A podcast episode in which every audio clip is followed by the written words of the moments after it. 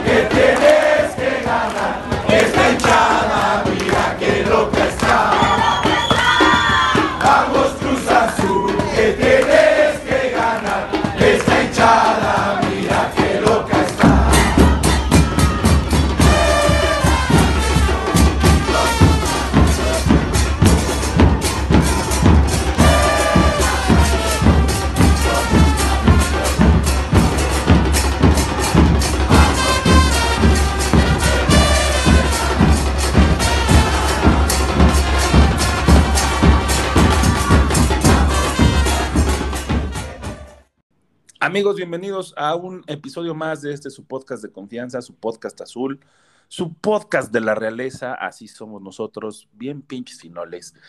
Y hoy sí estoy muy contento de eh, decirles que tenemos casa llena, casa llena porque, este, pues bueno, primero, antes que nada y antes de, todo, quiero ah, darle la bienvenida a mi querido hermanito, mi carnal, mi compinche, mi querido Vox, bienvenido, ¿cómo andamos?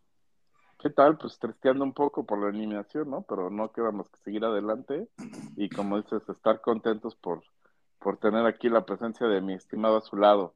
¿Cómo estás, Alex? ¿Qué tal? ¿Qué tal? Todos queridos radioescuchas, por fin hacemos esta transmisión en vivo, por fin se dieron los tiempos, eh, que de repente pasan muchas cosas y bueno, en estas, en esta semanita, en estos días de descanso, ahora sí tenemos el tiempo para, para platicar juntos y no nada más dejar ahí la, la, la cápsula, que a veces la interacción no es la misma, ¿no? Entonces, ahora sí, agárrense porque esto viene chido. Y agárrense porque este súper chido. Me hubiera encantado estar todavía más contento de darles estas noticias, ¿no? Pero eh, los últimos dos partidos o los partidos de la semana pasada se sufrió, bueno, no se sufrió, se- se tuvo el empate con Mazatlán. Muy sufrido, bueno, ese sí estuvo sufrido. eh, para mí ese partido tenía que haberlo ganado Cruz Azul y no tanto por la camiseta, sino por lo que se vio realmente en la cancha, ¿no? Este, es, es- es increíble cómo los equipos de la tabla de, de hasta abajo siempre se nos complican, ¿a poco no?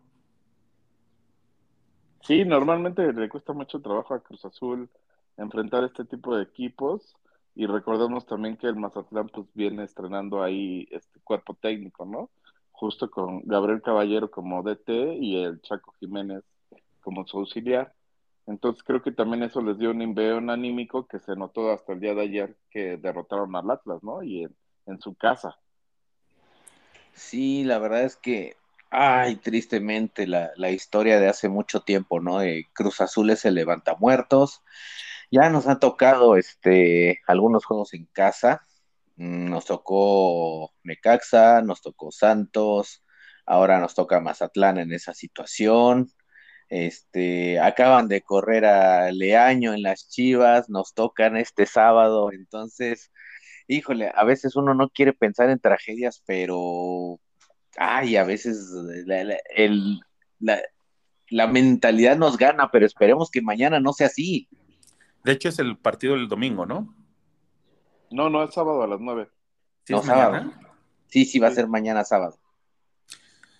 Oigan, bueno, y, y retomando lo de Mazatlán, eh, la alineación inicial, la verdad es que no, no lucía nada mal, ¿no? Si, la, si quieren, la repasamos rapidito. Jurado, Mayorga, Abraham, Domínguez eh, y Shaggy en la de- línea defensiva. Después en la media teníamos a Huescas, a Rodríguez, a Vaca y a Romero, junto con Otero, y adelante estaba Morales, ¿no? Entonces, no lucía nada mal. O sea, se escucha bien. Esta alineación yo creo que cualquier equipo la, la- la- la desearía y, y, y estas eh, tipos de situaciones que ha vivido Jurado, que otra vez fue factor, ¿no? A mí me parece que el gol en contra que se recibe al minuto 46 por parte de Meraz de, de Mazatlán, sí fue como, como muy circunstancial, gracias a un error otra vez de Jurado.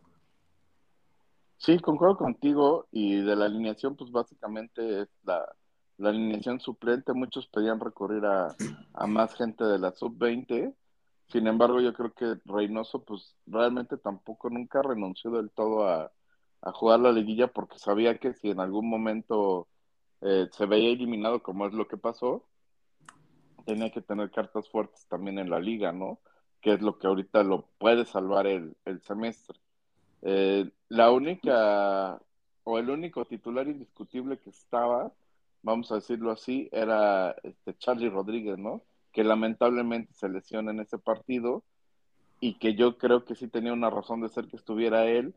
Lo estaba tratando ya de probar como un segundo contención donde prácticamente no ha jugado este, para nada en la temporada, ¿no? Siempre fue el, el segundo delantero, vamos a llamarlo así, en Cruz Azul. Creo que al principio funcionó muy bien por este factor sorpresa de que nadie esperaba que Charlie jugara ahí y los, las primeras este, jornadas pues hubo goles de su parte, muchas llegadas, etcétera, pero creo que ya había visto que se había quemado un poco ahí y que podía utilizar mejor ahí a un este a un Romero pensando en la vuelta contra Pumas y entonces lo que visualizó creo yo y eso es simplemente una especulación mía es decir vamos a darle juego a Charlie aquí de segundo contención para ver si lo podemos utilizar el martes ahí Sí, la verdad es que ahí eh, mucha gente le ha cuestionado a Reynoso, ¿no? Yo creo que a veces es muy fácil hablar, como se dice, a toro pasado por la, la, la lesión.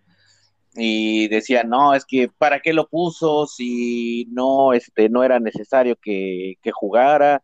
Hubiera tenido que eh, jugar con, con suplentes pero a final de cuentas eh, ya lo vimos la temporada pasada, eh, de esos pocos puntitos que se fueron dejando, al final no quedamos en una posición cómoda en la liguilla, no nos fue bien, entonces tampoco se podía, como bien dices, Vox, tampoco se podía dejar de lado la liga y poner todas las canicas a, Pumas. Desafortunadamente viene esta cuestión de la lesión, se va a retirar varias semanas, eh, pero es algo que no puedes prever. Y pues eh, desafortunadamente también el jurado han dado, han muy nervioso, ha cometido errores muy, muy puntuales, ¿no? Que han, que han costado los puntos.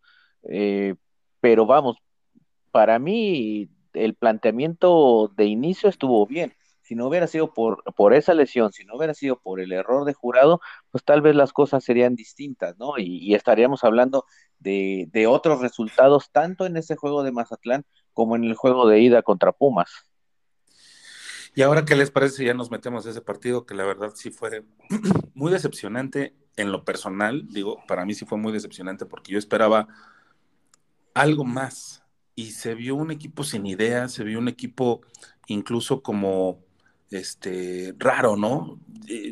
sabemos de la detención del auxiliar técnico de, Reynoso momentos antes de, iniciar el partido y probablemente ese fue el, factor que definió el ánimo de, los jugadores en la cancha, ¿no? Pero, pero sí lo vi con falta de ideas. Esa es la, la realidad que, que no supieron cómo atacar a Pumas. Sabemos que históricamente y no nada más con Reynoso, a Cruz Azul se le ha complicado muchísimo los equipos que vienen a encerrarse y no supieron. Y ahí se ve la carencia de un centro delantero porque, y un centro delantero eh, killer, ¿no?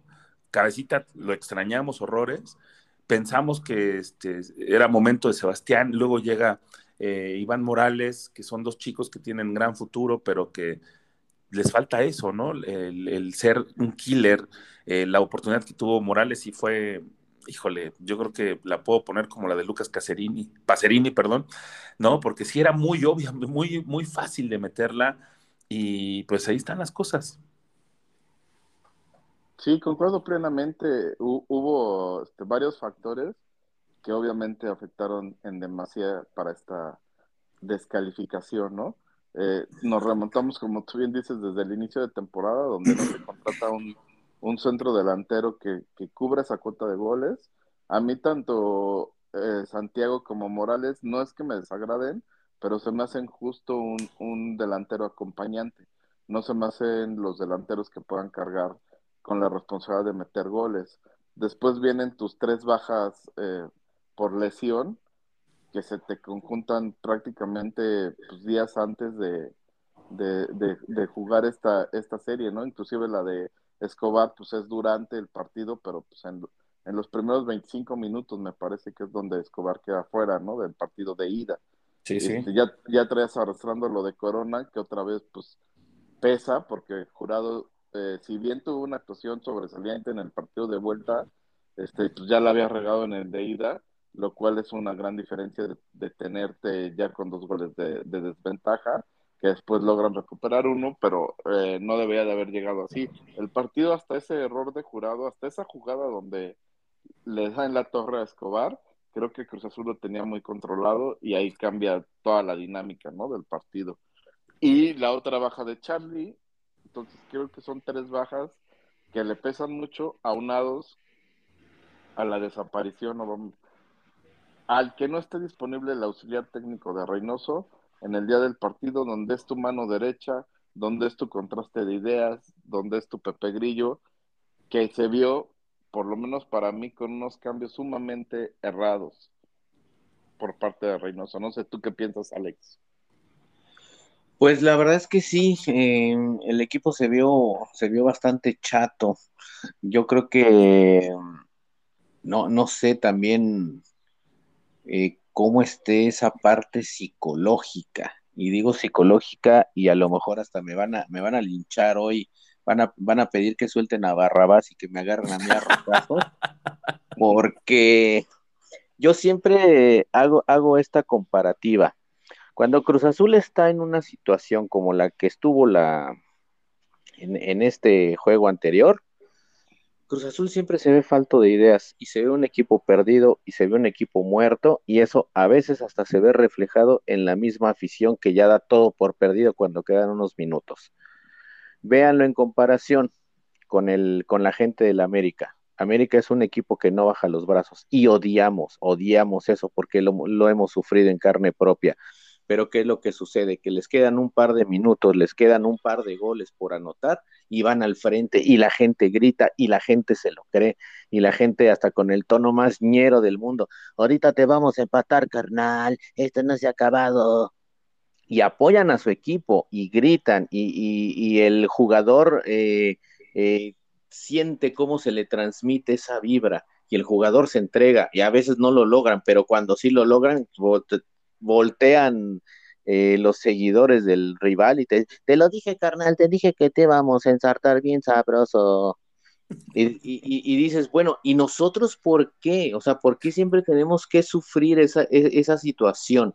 De repente se vuelve frustrante el hecho de que, de que el equipo se muera de nada. A lo mejor no hay variantes, a lo mejor no hay ideas, pero de repente también les ves una, una, una mentalidad eh, ya derrotista y, a veces no, no sé, no sé explicarlo si se transmite del equipo a la tribuna o viceversa. No sé qué opinión tienen ustedes al respecto. Yo fíjate que, es verdad eso, ¿no? El, el, partido de la final que se pierde la primera vez contra América, donde Teófilo todavía estaba en la cancha, eh, mucha, eh, estaba yo con dos primos que son americanistas y eh, cuando el América anota el gol, se ve luego, cómo cambia la actitud de la afición azul. Y, él, e incluso hasta uno de ellos me dijo, güey, es que ustedes ya se dan por vencidos cuando no tendría que ser así. Y es como una situación ya muy recurrente y sí ya cansa, ¿no? Cansa demasiado porque sí ha costado títulos, sí ha costado este, derrotas muy, muy duras, también en aquellos tiempos cuando este, el América tenía como 11, 12 partidos, una cosa así, que, al, que no le podíamos ganar y hasta que rompe la maldición el Chaco con un golazo que fue 1-0 y ya fue así como un poquito liberador y todo eso, pero, pero sí es cierto, ¿no? O sea, tendremos que cambiar nosotros eh, eh, eh, inicialmente ese tipo de, de ideas porque finalmente no pasa nada, o sea, en vez de echar el, resto, que fue lo que yo, a mi parecer, le faltó al equipo el, martes pasado, echar el resto porque sabes que es una semifinal que te va a dar chance para llegar a una final, ya no importaba, la verdad, este, qué, posición de la tabla, si podías, o sea, era importantísimo ganar fuera como fuera y Claro. tratar de conseguir los puntos, ¿no? Para que la final de vuelta la tuvieras en el Azteca. Pero ya en ese momento, ya en la, en la segunda, en la, a la mitad del segundo tiempo, ya no importaba y no era tan lejano, güey, era un puto gol. Y no se pudo, no se vio, este, de repente también el cambio que, que lo platicábamos hace rato, a mí el que sí me, me brincó muchísimo el cambio fue el de Shaggy Martínez, ¿no? O sea, no, no entendí esa parte, no entendí muchas cosas del Cruz Azul y eh, yo no sé, hay mucha gente que ahorita, desde hace rato está pidiendo en la cabeza de Reynoso, pero este, este torneo era como básico para, para tener más crédito. Llegando a una final, igual le hubiera podido tener un poquito más de oxígeno. Ahorita se le complican las cosas, porque incluso el torneo se ve complicado, ¿no? Hay jugadores, hay equipos que juegan mucho mejor que nosotros. Ahí está este Pachuca, Tigres, eh, Puebla incluso, ¿no? Este, que están jugando mucho mejor que nosotros y que luce complicado que se consiga la décima en esta ocasión, pero bueno, pues así siempre pasan las cosas en el fútbol, por eso es lo bonito de este deporte. Y es que aquí, por ejemplo, yo te puedo decir, yo como veo las cosas, eh, Reynos- Reynoso, el, el peor enemigo que tiene es el Reynoso del pasado. Como que de repente caemos en un ciclo de, de- de- de ciertos eventos que van haciendo una bolita de nieve. ¿Por qué se los digo? Porque recordarán ustedes cómo llegamos en el torneo pasado a la última jornada contra Pumas. A Pumas era para darle una patada en el trasero, dejarlos fuera de la liguilla, conseguir nosotros un mejor lugar. ¿Y qué fue lo que sucedió? Toda la gente de Pumas ya estaba de acuerdo en que se largara Lilini. Lilini es un, este, es un petardo, no sirve para nada, es un técnico inútil, no sé ni para qué lo contratamos, no sé ni de dónde salió, etcétera, etcétera, etcétera. ¿Y qué sucede? Se va ganando el, al medio tiempo el 3 por 1 y ahí este, no me dejarán mentir porque está la cápsula de ese juego en uno de los, eh, de los capítulos anteriores y de repente vienen unos cambios que no tienen sentido, que no tienen razón de ser y vienen unos goles completamente inverosímiles y dando como resultado que nos dieran la vuelta 4 a 3. Con ese 4 a 3 Puma se mete a la se mete a la liguilla y ahora sí, como, como bien decías hace un momento, Lilini compra crédito, ¿no? Y decir, bueno, ya los metió a la liguilla, tiene garra, ha hecho algo, este, vamos a darle continuidad a ese proyecto, a pesar de que tenía la afición en contra. Ese juego fue clave para que Lilini se quedara en Pumas y para que la afición siguiera creyendo en él. Después, bueno, se meten a liguilla, empieza este torneo y obviamente sigue ese crédito, ¿no? Y ahora que se meten a la final, sigue ese crédito. ¿Y quién le dio ese crédito a Pumas? Juan Reynoso. Juan Reynoso desde, desde ese juego, o sea, eh, a lo mejor parece, parece ya excesivo y parece obsesivo estar pensando en las cosas del pasado, pero como les digo, es una serie de eventos donde el mismo Cruz Azul se encarga de meterse el pie este, en situaciones futuras. Porque si, si Lilini no hubiera estado, para mí Pumas no llegaba tan lejos en CONCACAF y seguramente le hubiera tocado un rival más a modo. Totalmente de acuerdo.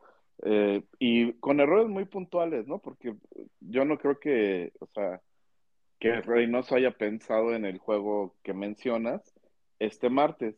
Sin embargo, sí se ven errores puntuales en los cambios, porque el primer tiempo me parece que Cruz Azul hizo un trabajo decente, que como dices, no lo coronó por el, por el error de Morales, ¿no? Y, y este, y listo.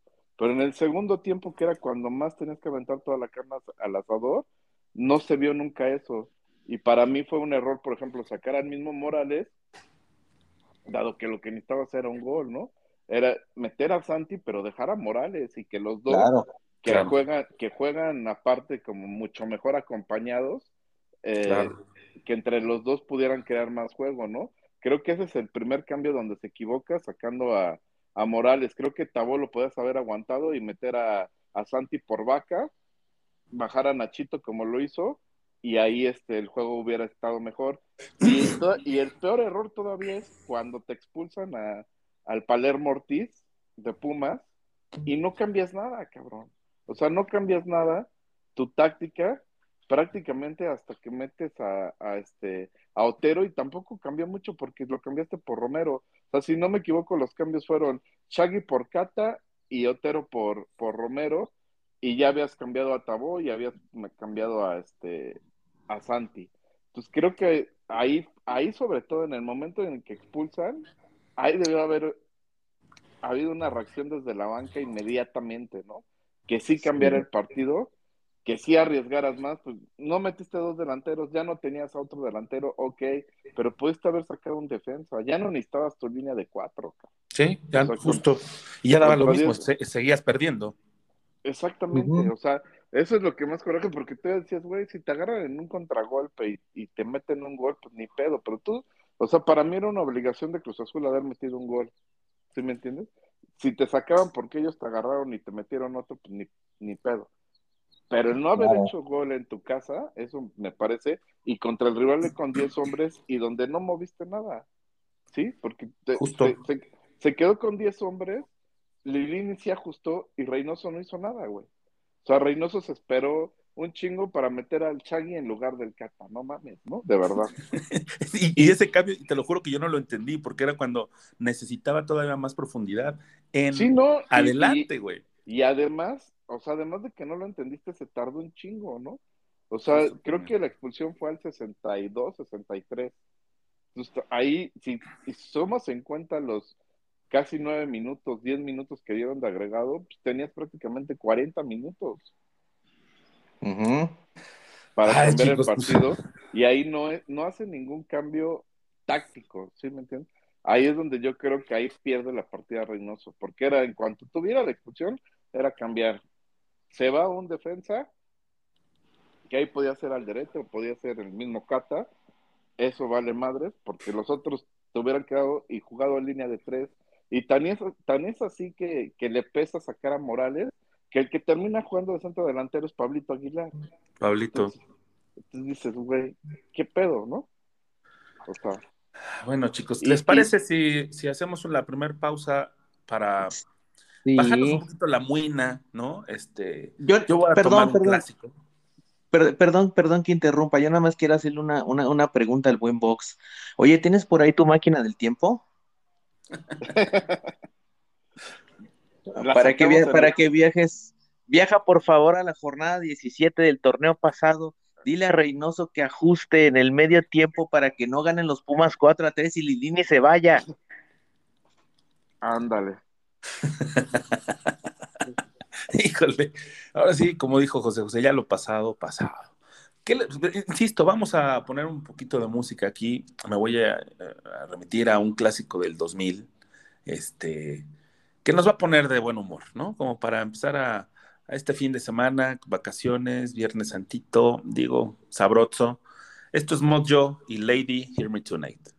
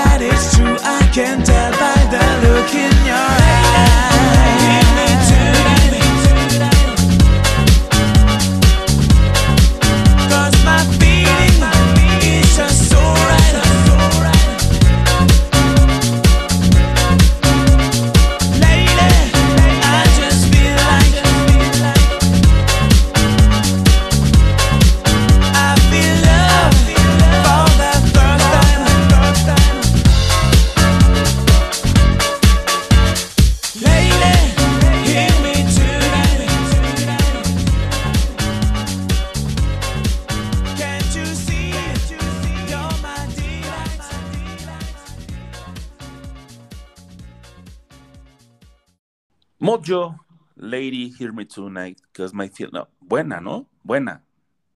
Sí, buen, buen video, ¿eh? La verdad es que. Ay. Creo que, creo que cada vez que ya voy a poner ahí, inserte meme, somos tan viejos. sí, es que es increíble, ¿no? Volteas y dices 2000, ah, pues es, no, 20 años ya, 22. Ah, no mames. Ya, o sea, los, chavitos que salieron, los chavitos que salieron en el 2000 ya están a punto de graduarse de la universidad. Ah, otra vez, güey, venimos de, de, de la muina y ahorita nos estás preocupando con eso. bueno, eh, ¿qué les parece si regresamos un poquito al tema azul? Eh, la verdad es de que se viene un partido ya sumamente difícil, ¿no? A pesar de, las circunstancias que rodean al equipo que nos va a visitar, que eh, son las Chivas de Guadalajara. Sábado, 9 de la noche. Este, ya les gustó ese horario, ¿no? Ya lo están poniendo, dejando así como a las 9. A mí no me, no me gusta tanto porque terminas muy tarde y entonces ya la fiesta ya empezó. Pero, pero bueno, veremos qué pasa.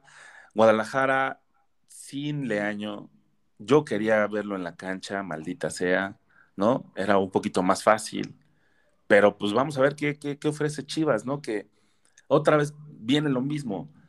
Cruz Azul llega en sexto lugar y Chivas está fuera de liguilla en este momento porque llega en el puesto número 14 con 13, eh, no, con 14 puntos y Cruz Azul con 21. Entonces, es importante sumar, porque si no, nos podemos ir más abajo y más abajo y perdernos. Ya los puestos, los primeros cuatro puestos, pues ya no es tan relevante, ¿no? Porque ya no tienes que preocuparte por el otro torneo, sino que ya únicamente enfocarte en este. Qué bueno que ya los jugadores de Cruz Azul que se sentían presionados de tantos juegos van a poder descansar ya, ¿no? Este, ojalá que se muestre en la cancha un Cruz Azul con más ganas y con más bríos y con más coraje y con más valor para que ah, nos, nos, ayuden a nosotros también a aguantar la carrilla, porque los Pumas han estado intensos, pero Chivas en este momento sí está a modo o viene como una incógnita muy fuerte, mi querido Vox. No, yo creo que es un partido que se tiene que ganar, ¿no? Eh, si queremos aspirar a algo en, este torneo de liga, se debe dar el golpe de autoridad, porque justo también los resultados aparentemente pintan para que si ganas, te vayas al tercer lugar. Entonces creo que es bien importante eh, asegurar un lugar en los cuartos directo y no tener que pasar por la susodicha repesca, ¿no? Eh, vienen después dos rivales a modo, que es Querétaro y San Luis, entonces creo que puedes llegar a la jornada 17 al clásico joven, al clásico capitalino contra América, ya calificado directamente a cuartos, y sería súper importante.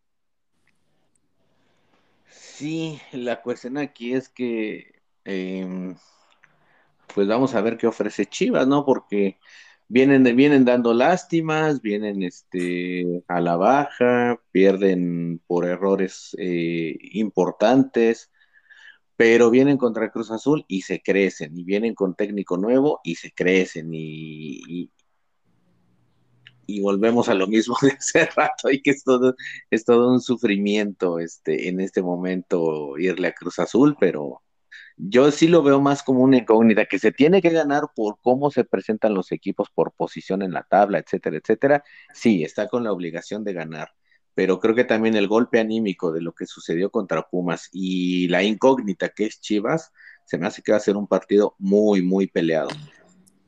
Además, déjenme decirles, amigos, recordando, un poquito de estadísticas, que el Cruz Azul está invicto en sus últimos cinco enfrentamientos con las Chivas. Entonces, son tres victorias y dos empates y solo perdió uno de sus últimos diez juegos ante las Chivas. Entonces eso también este, pues, entra en el juego, ¿no? Que finalmente pues ya como la frase trillada de las estadísticas no juegan tanto adentro, pero pues sí están ahí para, para usarlas, ¿no? Este, finalmente.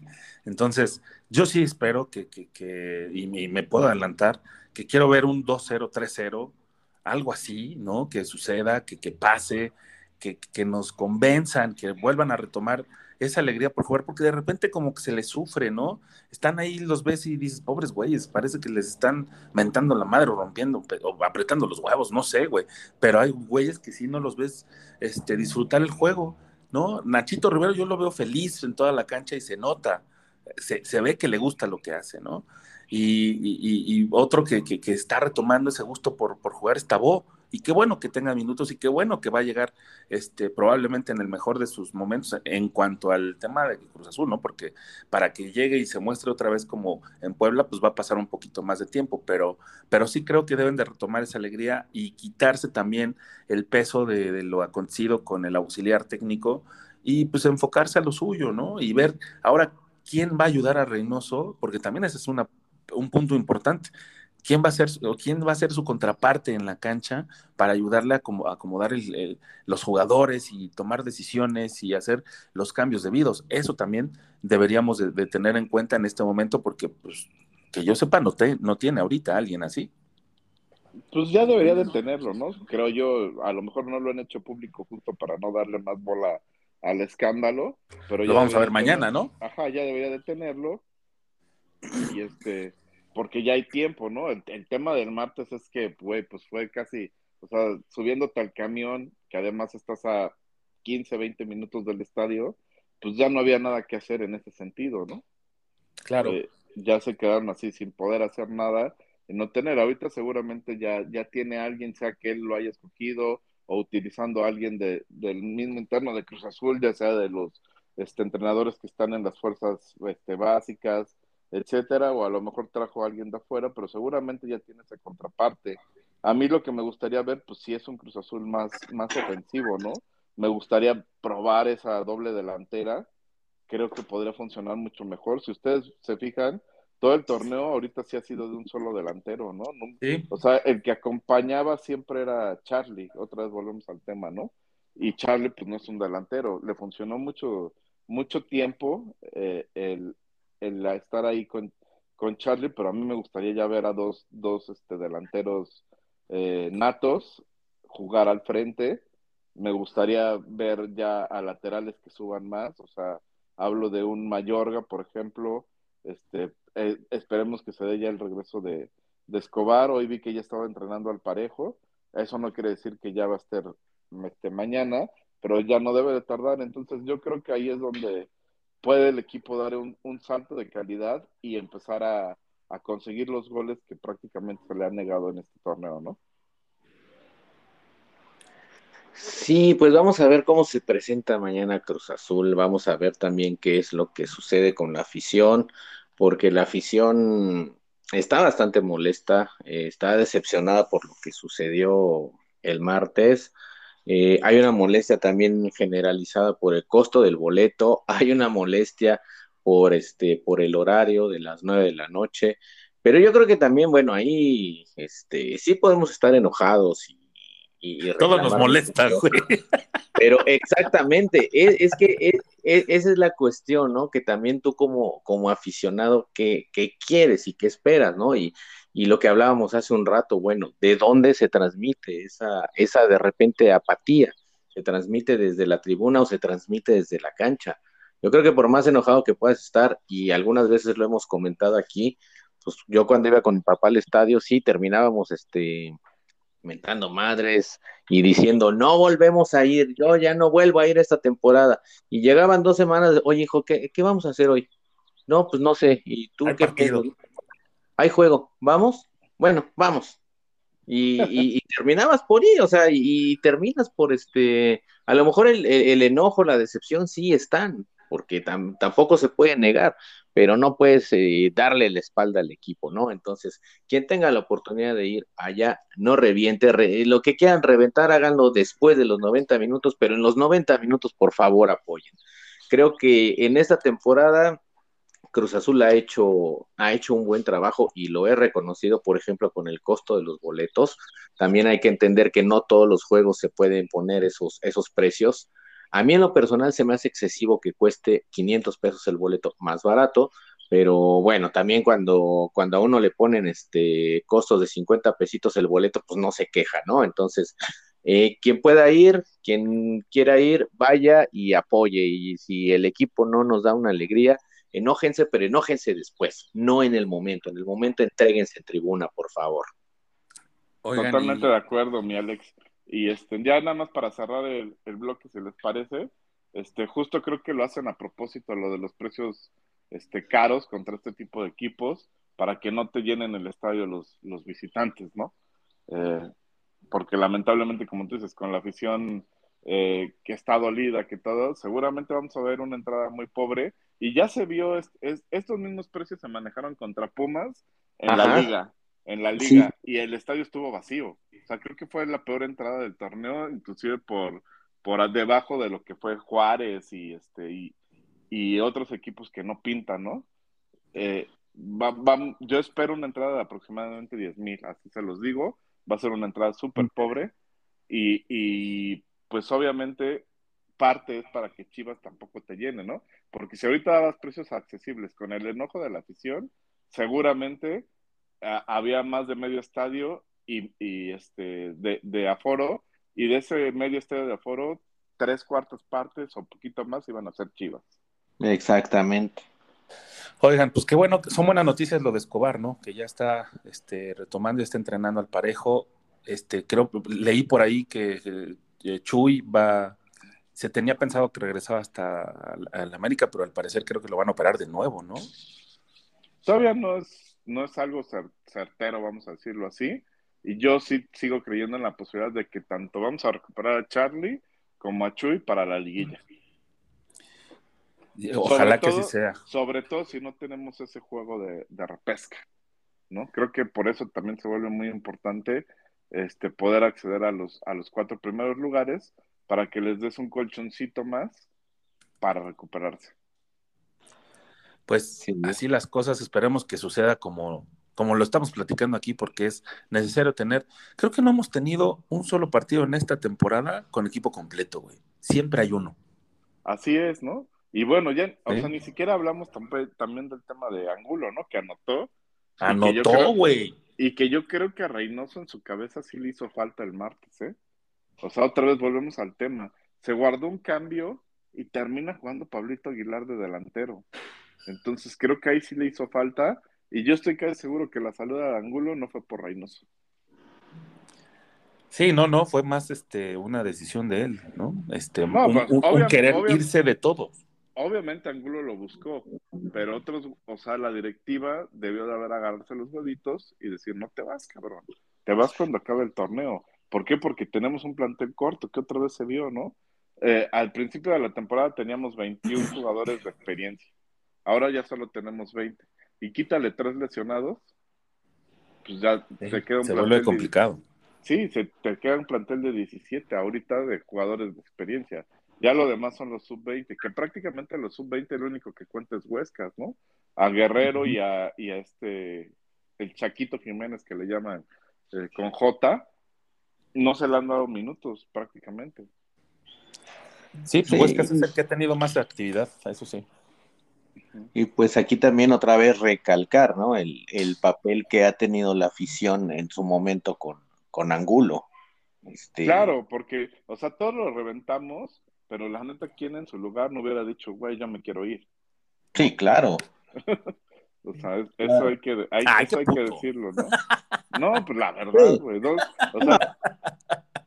Pero es que volvemos a lo mismo de hace rato, ¿no? En el, en el sentido de que, ok, puede estar enojado y puede decir mil y un cosas, pero en el momento del juego no lo hagas. O sea, no, no estés gritando fuera angulo. O sea, se escucha más el fuera angulo que los gritos de apoyo al equipo y eso no, no debe ser. Eh, sí, es inverosímil, como tú dices. Creo que, que en este partido contra Pumas sí se escuchó más o menos a la afición. Este, sí la veía más o menos metida, pero no, o sea, no es algo que, que sea una constante en Cruz Azul y te doy toda la razón. O sea, no puede ser que si nos unamos para gritarle fuera a un güey, sea quien sea, con razón o sin razón, ni siquiera lo voy a juzgar, pero para eso sí se oye bien cabrón y para apoyar a tu equipo no se escucha. Exactamente. Ay, Dios mío, Dios mío. Pero pues bueno, vámonos otra rolita, ¿no? Me, acordé de, aquellos tiempos donde era blanco, Blanco, chingas a tomar. Eh, eh, ahí, ahí sí, ahí, justamente para ese tipo de cosas es cuando la afición debe gritar, pero porque le está, porque estás presionando al rival, no por, no porque estás presionando a uno de los tuyos, y puedes estar enojado con él, y puedes odiarlo si quieres, pero, pero en el momento apóyalo en los 90 minutos, después ya desquítate. Este, grítale pues, cosas, para, para eso existen también las redes sociales, ¿no? Para sacar tu frustración, pero no lo hagas en el estadio. Yo ahí sí coincido plenamente, inclusive ahorita también con Reynoso, ¿no? Esperemos que los resultados se den, porque si no se dan, estoy seguro que va a empezar un una pinche grito de fuera Reynoso y mamás. Ya, ya empezaron, güey, ya empezaron. Que ya, ajá, que ya empezaron. No, y es que, por ejemplo. En, el, en, el, estadio yo no los he escuchado, por ejemplo. Ah, no, no, no, pero, o sea, lo que voy es de que ya empezaron, si ya empezaron en redes, seguramente en el estadio se va a escuchar, tenlo por seguro, güey. Sí. Pues, pues esperemos que no, porque eso va a ir mucho de la mano de los resultados. Claro. O sea, es lo que dijiste, si el, si el sábado, mañana, se va perdiendo contra Chivas, pues seguramente se va a escuchar.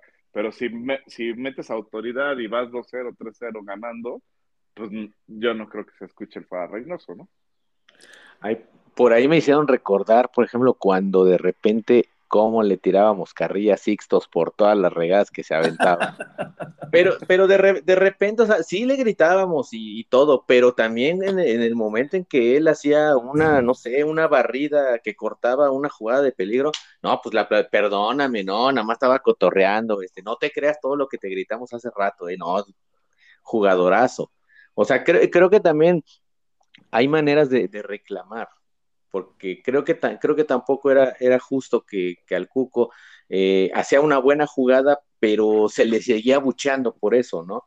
Y, y en otras ocasiones, este, por ahí, mm, ¿quién fue? Creo que fue Eustacio Rizo, que también de repente lo presionábamos mucho y de repente metió un gol y no, no, perdónanos, este, o no, yo siempre creí en ti, este, era puro cotorreo lo que estábamos diciendo. O sea, creo que hay, hay maneras, ¿no? En, cómo se... ah, te creas. No, pero además eran comentarios aislados, ¿no? O sea, era de nuestro grupo, claro. lo que quieras, pero no era todo un estadio. Así es. Abucheando a tu jugador, como sí se dio en el caso de Angulo, que la verdad en, en los veintitantos años que llevo yendo al estadio, no, este, nunca había escuchado eso. Ajá, es que no, es, exactamente, es que nunca, nunca se había visto una, una, una situación así. Pero bueno, pues esperemos que ya este también la afición recapacite, está bien, nos enojamos, pero no hay que, no hay que llegar a esos extremos, por favor, apoyen. No hay que emputarse tanto por algo, sí, sigue siendo fútbol. Exacto. Pues vamos a escuchar una rolita ya para irnos al corte, que creo que ya nos extendimos muchísimo. Mucho. Eh, yo, me voy a poner un poquito más pesado y va a tener que ver con las recomendaciones de, del cuarto bloque. Vamos a escuchar Ride the Lightning de Metallica.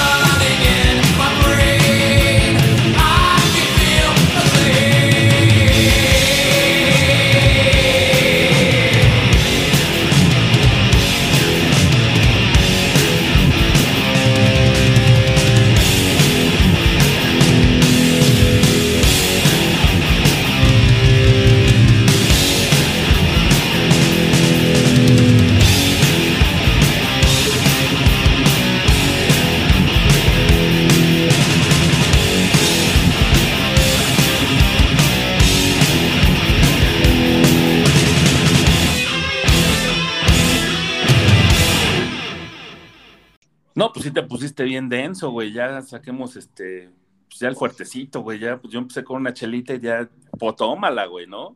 Ah, gran rola de, de Metallica. Siempre, siempre es chingón escuchar ese riff, güey. Siempre son bienvenidos. Siempre son bienvenidos, exactamente. Oigan, pues dejemos un poquito el fútbol local y qué les parece si hablamos de lo que pasó el martes y miércoles pasado en la UEFA Champions League, donde sorpresota, ¿no? Villarreal está en semifinales dejando en el camino al Titán y al Goliat, que era el Bayern Múnich. Sí, no, no manches, o sea, no, no sé quién, además de los aficionados del Villarreal y alguno que otro loquito, no sé quién habrá creído realmente que iba a poder pasar esto, ¿no? Sea, ya al Bayern ya prácticamente todos lo veíamos en la siguiente ronda y el que diga que no era así creo que está mintiendo o, es parte de esos loquitos aislados. Sí, no, totalmente de acuerdo, no, no había forma de que el Villarreal y creo que se aprovecha de esa eh, superioridad, vamos a decirle, moral que creen tener los, los alemanes en un campo de fútbol y eh, termina sacando el partido en los últimos minutos con un Bayern desbocado que ahí pienso que, que ahí es donde la rega un poquito el Bayern. Si ya no, si no pudiste pasarlo durante el trámite del juego, al final no tenías que haberte aventado tanto sabiendo que ibas a la larga, ¿no? No, no era un tema de, de vida o muerte, ¿no? Que ahí sí creo yo que se justificaba, sino que estabas empatado te ibas a ir a la larga y no tenías por qué aventarte con todo adelante y que te agarraran en un contragolpe como, como pasó. Oigan, no sé ustedes, pero a mí el partido que me decepcionó, el de vuelta, fue el Atleti Manchester City. Digo, fue de, pereza, güey. Eh, digo, yo entendía la situación del, Cholo, esperaba que cambiara un poquito, pero no le pasó, no, o sea, se murieron de nada, güey. Yo ahí sí difiere un poco, fíjate. Creo que el Cholo lo llevó a, a, donde quiso y, la, y lo tuvo en los últimos 30 minutos que realmente se dedicó a atacar. Lo tuvo varias veces y se, se, agrandó la figura de ahí de, de Ederson, el portero del City, pero estuvo a nada de salirse con dos equipos que vamos a estar de acuerdo en que la diferencia tanto tácticamente como en jugadores es mucha. Y casi le sale al Cholo, ¿no? Y el partido que, también veíamos que era como ya eh, un trámite, ¿no? La vuelta de, del Chelsea Madrid. Y resultó ser el mejor partido, yo creo que de la jornada, güey. Del año, ¿no? bueno, lo que va del año sí, güey. Sí, pero, sí, pero fue un partido a mí, me gustó más el, a mí me gustó más el Liverpool City de, del fin de semana pasado este, de la Premier League. Me gustó un poquito más, aunque este estuvo lleno de emociones como, como lo mencionan, y creo que sí, o sea, la figura eh, siempre recae sobre Benzema, ¿no? Pero creo que el verdadero artífice de este Madrid es Courtois, ¿no? El portero, la verdad, la, que saca que era el 4-0, híjole, o sea, ahí hasta creo que los comentaristas dijeron, pues esta le puede pasar mucho al Chelsea y así termina siendo, ¿no? Sí, y ahí te das cuenta, ¿no? Eh, uno que es fan de Barcelona y que eh, por regla odia al Real Madrid, pero no puedes dejar de reconocer la grandeza que tienen como equipo, la mentalidad que tienen de no rendirse, de seguir siempre al frente y de conseguir este lo, lo que se tienen propuesto, ¿no? Eh, creo que por más que digas eh, odio al Real Madrid, se les reconoce siempre eso como rival. Sí, sí, sí, De acuerdo. Reconoce y aprecias también las jugadas que hace, ¿no? Yo me acuerdo el gol de Zidane lo voy a recordar toda mi vida contra el Bayern Leverkusen, güey, por ejemplo, ¿no? Sí. Y fue un golazo, me paré, lo aplaudí, pero pues eso no quita que te guste el fútbol. Por, o sea, sí odiar es como entrecomillado, ¿no? Porque en realidad sí, ah, claro, sí. prefieres que no gane, ¿no? Ajá, sí, desde el aspecto deportivo, ¿no? Únicamente. Sí, exactamente, pero... desde pero, pero hasta ahí, ¿no? Por ejemplo, acá muchos este, decimos de, del América, pero pues yo prefiero, o sea, a mí los que ya me, me, me, me supercagan ahorita son los Tigres y los Rayados, por ejemplo, ¿no?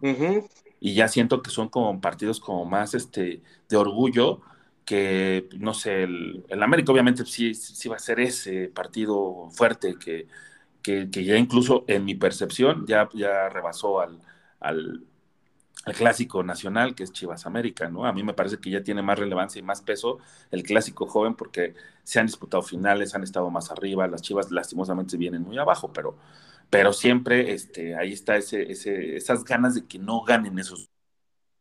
Exactamente. Y bueno, ahorita que hablabas del Barcelona, pues tristemente no clasifica en la Europa League con un partido verdaderamente raro, ¿no? No sé que si pierdan los dos, un tema de... No sé si tuvieron la oportunidad de ver este partido de, del, del Barça del día de ayer. Sí, no, y aparte la, no, la, no. la, cuestión, ¿no? Con, con, los aficionados visitantes, o sea, qué, qué extraño es ver el Camp Nou vestido de blanco, tremendo. Sí, sí, desde ahí creo que se empezó a gestar un poco la, la, el triunfo de, del Bayern, este, del Inter Frankfurt, ya le estoy cambiando el nombre, eh, del Inter Frankfurt, eh, justo desde ahí y después vienen una serie de errores, creo yo, del equipo catalán y también de, de Xavi, ¿no? Que vemos que no solo Reynoso se equivoca, también, también Xavi tan alabado, creo que no puede sacar a Pedri al medio tiempo, ¿no? Un jugador que es totalmente diferente. Yo lo comparo un poco con Messi y a Messi nunca lo sacaban del campo, ¿no?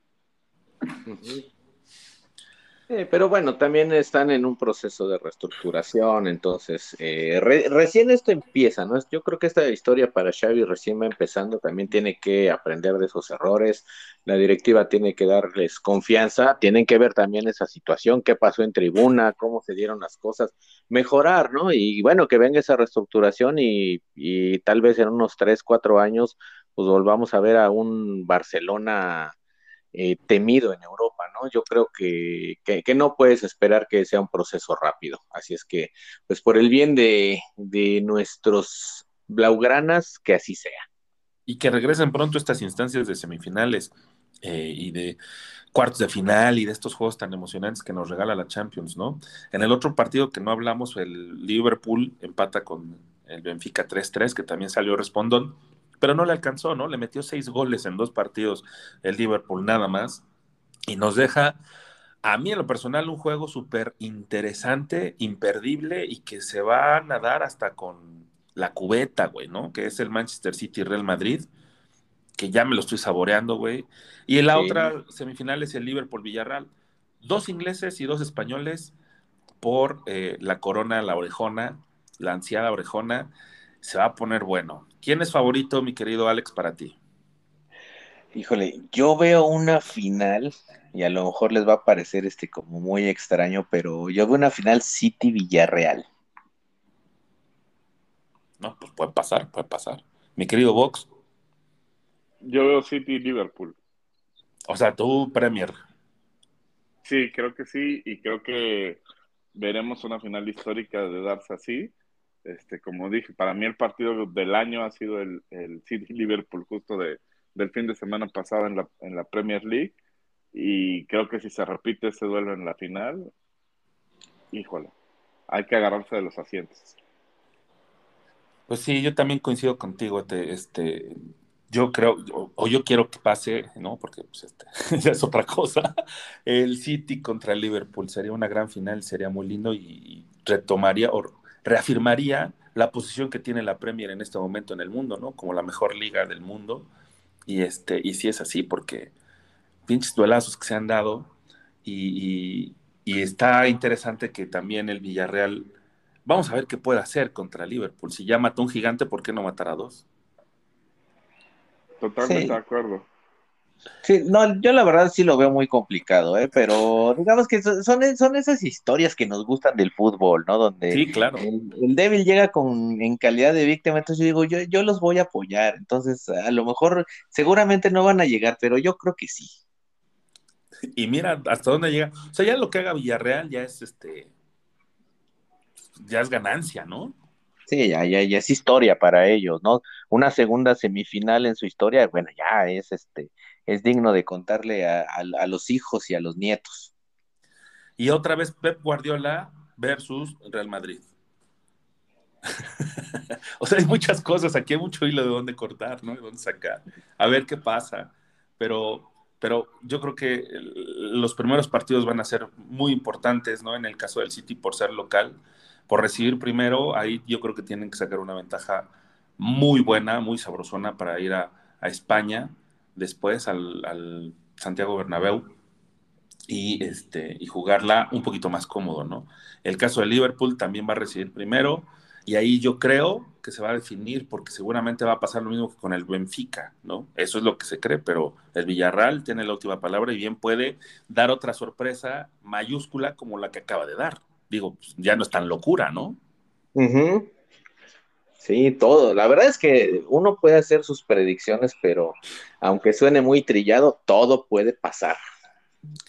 Sí, suena trillado, pero es, es real, güey. E, eso pasa. Digo, este, Villarreal ya todo el mundo lo ve así como de, ay, pobrecito, es el, el, que menos opciones tiene y tómala, ¿no? Le dio al pinche gigante alemán, que a mí me parece complicadísimo ganarle en cualquier circunstancia y más en una UEFA Champions League en esta altura del torneo a un equipo como ellos. Entonces, este, sí, sí estuvo, sí estuvo, sí es como para recordarlo y ponerlo ahí en, el, en, el, en la historia del equipo, ¿no? Del Villarreal. Pues, claro. Ay, Vamos a escuchar otra rolita, ¿les parece, mi querido Alex? ¿Qué, nos tienes preparado? Híjole, pues tenía preparado algo, pero eh, se, me, se me ocurrió cambiar así de hace unos minutos. ¿Por qué? Pues porque estamos grabando este programa en Viernes Santo, entonces este creo que creo que no hemos puesto nada alusivo. No, no voy a poner este nada de aleluya y esas cosas. No, no, no. Pero, eh, pero e, estas cosas guapachosas que ustedes siempre dicen, este güey de dónde saca esas canciones. Vamos a poner algo de Richie Ray y Bobby Cruz para que empiecen a menear el bote, ¿por qué no? Esto se llama Fariseos. Vámonos.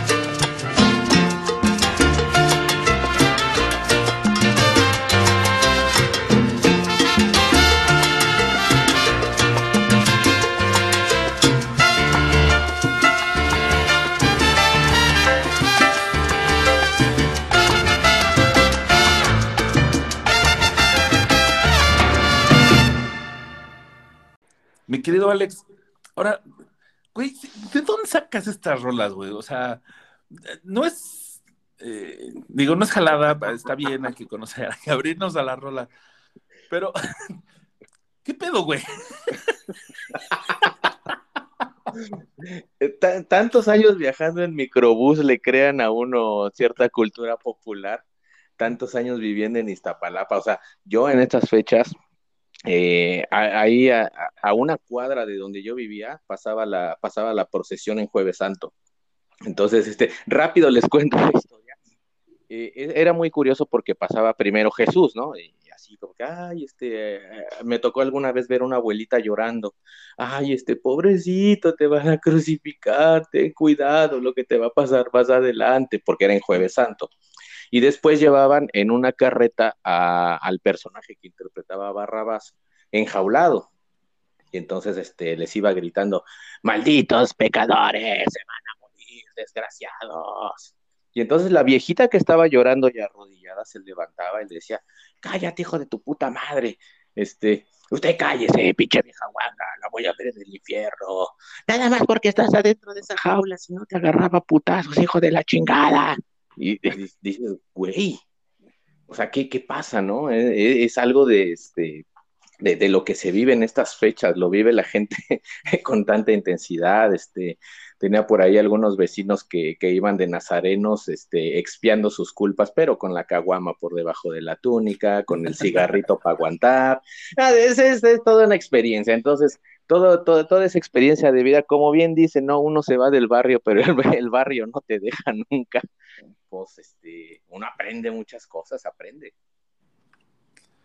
No, pues sí me queda claro que este, que te lo, lo aprendiste súper bien, pero está súper chido. Este, este, este capítulo lo vamos a poner el ecléctico, ¿no? ya pasamos por este algo de Jausito, después el heavy metal de Metallica y ahora este la cumbia saborosa. No, está, está, está bueno, ¿no? Bueno, amigos, ¿les parece si vamos a las recomendaciones? Yo esta, ah. esta ocasión eh, me aventé a ver una peli, una serie, perdón, este, recomendada por alguien más. Está muy cagada, pero de repente llega a ser así como de chale, este güey, ¿cómo le dice? Se llama Mi Tío y es protagonizada por este, el, este Derbez, este, ¿cómo se llama este? Antonio, ¿cómo se llama este güey? ¿El gordito? José Eduardo, güey. Gracias. Y eh, es una serie de ocho capítulos, está como ves a Eduardo Yáñez vestido de mujer, güey. Este, donde se. Qué puto asco, cabrón. No manches, está muy cagado, güey, verlo de, mujer, porque tiene un, un, bar gay, este, y es el suegro de la novia anciana de este cabrón, ¿no? Entonces, este, muy, muy cagada la serie, la verdad que tiene sus momentos muy hilarantes, güey, pero, pero sí, este, hay cositas ahí que digo, es too much. Pero este cabrón, este, se supone que es un músico, que es este, desempleado, que quiere, está, persiguiendo su sueño de ser este, algún día eh, una estrella de rock o presidente de la nación, no, no sé, una estrella de rock. Y, este, y entonces eh, su hermana, con la que casi no tiene mucha cercanía, le pide que cuida su, este, a su sobrino porque tiene que hacer diferentes cosas. El güey está a punto de quitarse la vida porque este, lo dejó su novia y ya no tiene absolutamente nada por qué vivir. Y ahí se empieza a relacionar el tío con el sobrino. El sobrino también no es tan santito como, como parece y este güey es un hijo de la chingada, ¿no? Que prácticamente este, pues, vive la vida loca, digámoslo así. Y entonces ahí se van este, relacionando entre ellos al final es una historia como de, cariño entre sobrino y tío, y este, y pues ah, bueno, Ariadne Díaz, güey, que también este, luz en la pantalla está, está guapa, güey, hay que disfrutarla también. Y este, pues chútensela, de verdad está, está cotorra. No recomiendo que la vean con niños, por ejemplo, Alex, para que no le digas a tu pequeña que la vean juntos, porque creo que no es tan apropiada, pero para verla entre adultos sí se puede sin ningún problema, ¿no? Y menciona aparte, terminé de ver ya la primera temporada de Ted Lasso, está de no mames, güey. Tenías toda la razón, mi querido Vox. Ted Lasso rules. Sí, sí, no mames. esa serie sí es otro pedo. Está muy buena. Solo, La de mi tío solo la he visto anunciada, está en Amazon, ¿no? En Amazon Sí, Prime. está en Amazon Prime. Ajá, y este, pero pues bueno, ya, ya con la recomendación, pues la vamos a, a ver a, a- Pero tienen que ir tal. con este, con expectativas muy bajitas, ¿eh? O sea, tampoco es como la serie, pero pues te puede hacer pasar un buen ratillo. Perfecto. Tú, Alex, ¿qué nos tienes preparado para, para el día de hoy? Um, pues yo me voy por un clásico y tal vez ustedes ya la vieron, la serie Ocupas, que la pueden encontrar en Netflix. ¿Ya la vieron o no la han visto? No, sí la he visto anunciada, es Argentina, ¿no? Si, si Ajá, no me equivoco. es, sí, es una serie argentina creada en 2001. Eh, de hecho, es un, es un clásico eh, de, la, de la televisión argentina. Tristemente para mí, eh, apenas la vi, son solamente 11 capítulos, porque ahí la ves en Netflix que te dice temporada 1, ¿no? Y entonces tú vas con la idea de que, ah, pues ha de tener, no sé, unas 4 o 5 temporadas. Resulta que termina la temporada, este, quedan muchas incógnitas en el aire y después empiezas a investigar y resulta que, que era el capítulo final, ¿no? Y, y sí te, te quedas traumado como que no, es que este, no es posible que haya terminado la historia. ¿De qué trata? Bueno, trata de Ricardo, un muchacho estudiante de medicina que pues ya realmente ni estudia, ya se dedica a la vagancia. Eh, una prima eh, hereda una, una casa vieja muy grande que está habitada por este lo que conocemos aquí en México como paracaidistas, eh, obtiene una orden judicial, los corre y le pide a, Ricardo, al primo, que viva en esa casa para evitar que, que, alguien más llegue, ¿no? Pero pues obviamente ahí hay algunas peripecias en el camino eh, para cuidarse de que nadie se meta a la casa y que le ayude a, proteger la propiedad, le llama a su amigo el, po Pocho eh, para que viva con él y por ahí pues ya van conociendo a, a Walter y al Chiqui eh, con el perrito Severino eh, y entre los cuatro, bueno, viven ahí y pues narra las peripecias, eh, no solamente de, de, cuidar la casa, ¿no? Sino una serie de líos en los que, en los que se van metiendo y bueno, el, el final es completamente inesperado. Y, y, la verdad es que te deja muchas intrigas. Yo por eso pensé que había más capítulos, pero desafortunadamente no. Es una serie que retrata lo de todo lo que sucedió en 2001, este, la devaluación, la crisis, etcétera, etcétera. Entonces, eh, no dejen de verla porque además tiene un soundtrack. Ah, se van a ir, pero de, se van a ir de espaldas con ese soundtrack. Perfecto, no, esa ya la tenía yo en mi lista.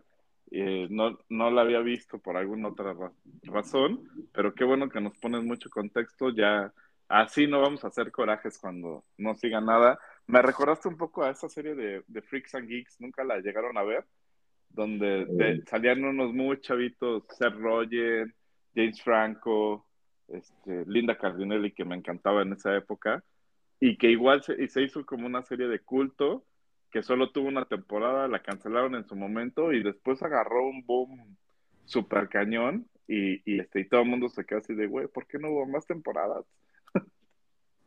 Sí, es que, es que son, esa serie no, no, la, no la vi, ¿eh? o al menos no recuerdo haberla visto, pero es que sí, de repente se vuelven tan entrañables los personajes que dices, híjole, ¿y, y, y qué pasó después, no? Y me dice, no, boludo, después se acabó la serie. Ah, cabrón. Pues, sí, pues, esa, esa, ahora mismo creo que está en Amazon Prime por si la quieren buscar. La pueden uh -huh. buscar por cualquiera de estos actores, ¿no? Seth Rogen, Jade Franco. Te sale otro güey que también ahora es comediante, que está saliendo la de Lakers, que también Ajá. es buena, muy buena serie. Y después, la, después platicamos de esa de la de Lakers. Vale, vale. Pues excelente recomendación, mi Alex. Eh, de verdad no me la voy a perder. Ahora ya, ya no solo va a estar en mi lista de deseos, sino ya la voy a empezar a ver. Y pues yo un poco de, de lo que les puse de la canción de Metallica es porque ahora vi una película que se llama Lords of Metal. No sé si la has visto ahí en, eh, en Netflix, este, anunciada, mi estimado Nick. Sí, de hecho sí, y sí le traigo ganitas, ¿no? Son estos chavitos que se pintan como Kiss. Exacto, o sea, es una película dominguera, no, de, no deja de serlo, pero la verdad la música está increíble y el hecho de que alguien haya volteado a ver al metal en esta época, la verdad se me hace padrísimo. Y pues justo cu cu cuenta la historia de un par de chavitos que, que, su mayor aspiración es tener un grupo de metal. Les hace falta un bajista, se la pasan durante la, la película buscando hasta que encuentran a, una chava que toca el violonchelo y la chava se termina aprendiendo las canciones en el violonchelo eh, metaleras y terminan tocando en la batalla de las bandas, ¿no? Para no hacérselas. El soundtrack está increíble, o sea, todas, todas esas rolas clásicas de, de metal y lo que tienen es que sí, los tres al final resultan siendo grandes músicos, tanto el guitarrista como el baterista, como la bajista en este caso, que en realidad no toca un bajo, sino termina tocando un violonchelo eléctrico, pero se, se oye de no mames, y otra vez lo que más me, me alegra que aunque sea una película dominguera, es que los chavitos volteen a ver lo que es el metal, porque normalmente ya no está pasando, ¿no? Sí, ya, ya el heavy metal ha perdido relevancia. El rock en general, ¿no, güey? Ya no, ya no, ya no aparece como en los tópicos más importantes de la juventud en este momento, sino ahorita ya es más el reggaetón, el rap, el trip hop, el, no, el, hip hop, el trap, el este, y todas estas variantes del, del rap y del, del hip hop que, que, estamos escuchando en este momento. Y el heavy metal, qué bueno que se den estas situaciones, ¿no? Porque si bien no es un, incluso no es un este género que, que me encante a mí, ¿no? Pero sí tengo bandas muy, muy queridas de ese, de ese género, pero sí está padre que haya esa diversidad, esa apertura, ¿no? Ya está súper chido que puedan escuchar este el reggaetón, está toda madre, pero que también escuchen este, clásicos como Led Zeppelin y cosas así para que su espectro musical se amplíe, güey. Sí, de verdad que además al ser película dominguera, pues es cortita, de esas que duran hora y media. Entonces te la puedes echar para pasar un buen rato. Si te gusta el rock, la vas a disfrutar muchísimo tipo lo que pasa con la Escuela del Rock en su momento, ¿no? Exactamente, la Escuela del Rock sí es cierto, y, hay serie también, nada más que no le he podido ver esa madre, pero pero este sí estuvo chida que ya ¿Cómo se llama este gordito actor, güey? Jack Black, ¿no? Jack Black, que, en realidad sí toca bien ese güey, ¿eh? Sí, pues tiene su grupo, estos, ¿cómo se llaman? Tenacious. Que viene, Tenacious, que viene de otra película, ¿no? Sí, de otra, donde este sale Satán. Dave Grohl.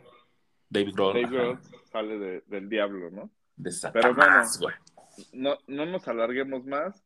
De verdad, si tienen oportunidad, véanla, disfruten de, de lo que es el, esta música tan querida por mí y que me hace eh, recordar muy buenos tiempos, muy buenos recuerdos. ¿Cómo se llama, dijiste? Lords of Metal. Ah, ok. Está en Netflix, por si no lo había dicho. Está en Netflix, está de, de las que te salen de las más vistas hoy, hoy día en México y esperamos que así se mantenga y que pues, llegue a, más generaciones esta música, ¿no? Porque pues yo que soy un nacido eh, vividor de estos conciertos de metal, pues sí, la verdad es que la, el público, la audiencia que ves en, en los conciertos, pues prácticamente es eh, de nuestra rodada, ¿no?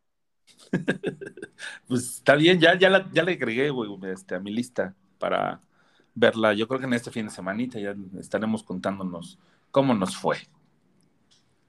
Bueno, para despedirnos, vámonos con algo más de, de metal. Vamos a escuchar a, a Pantera con el Cowboys from Hell.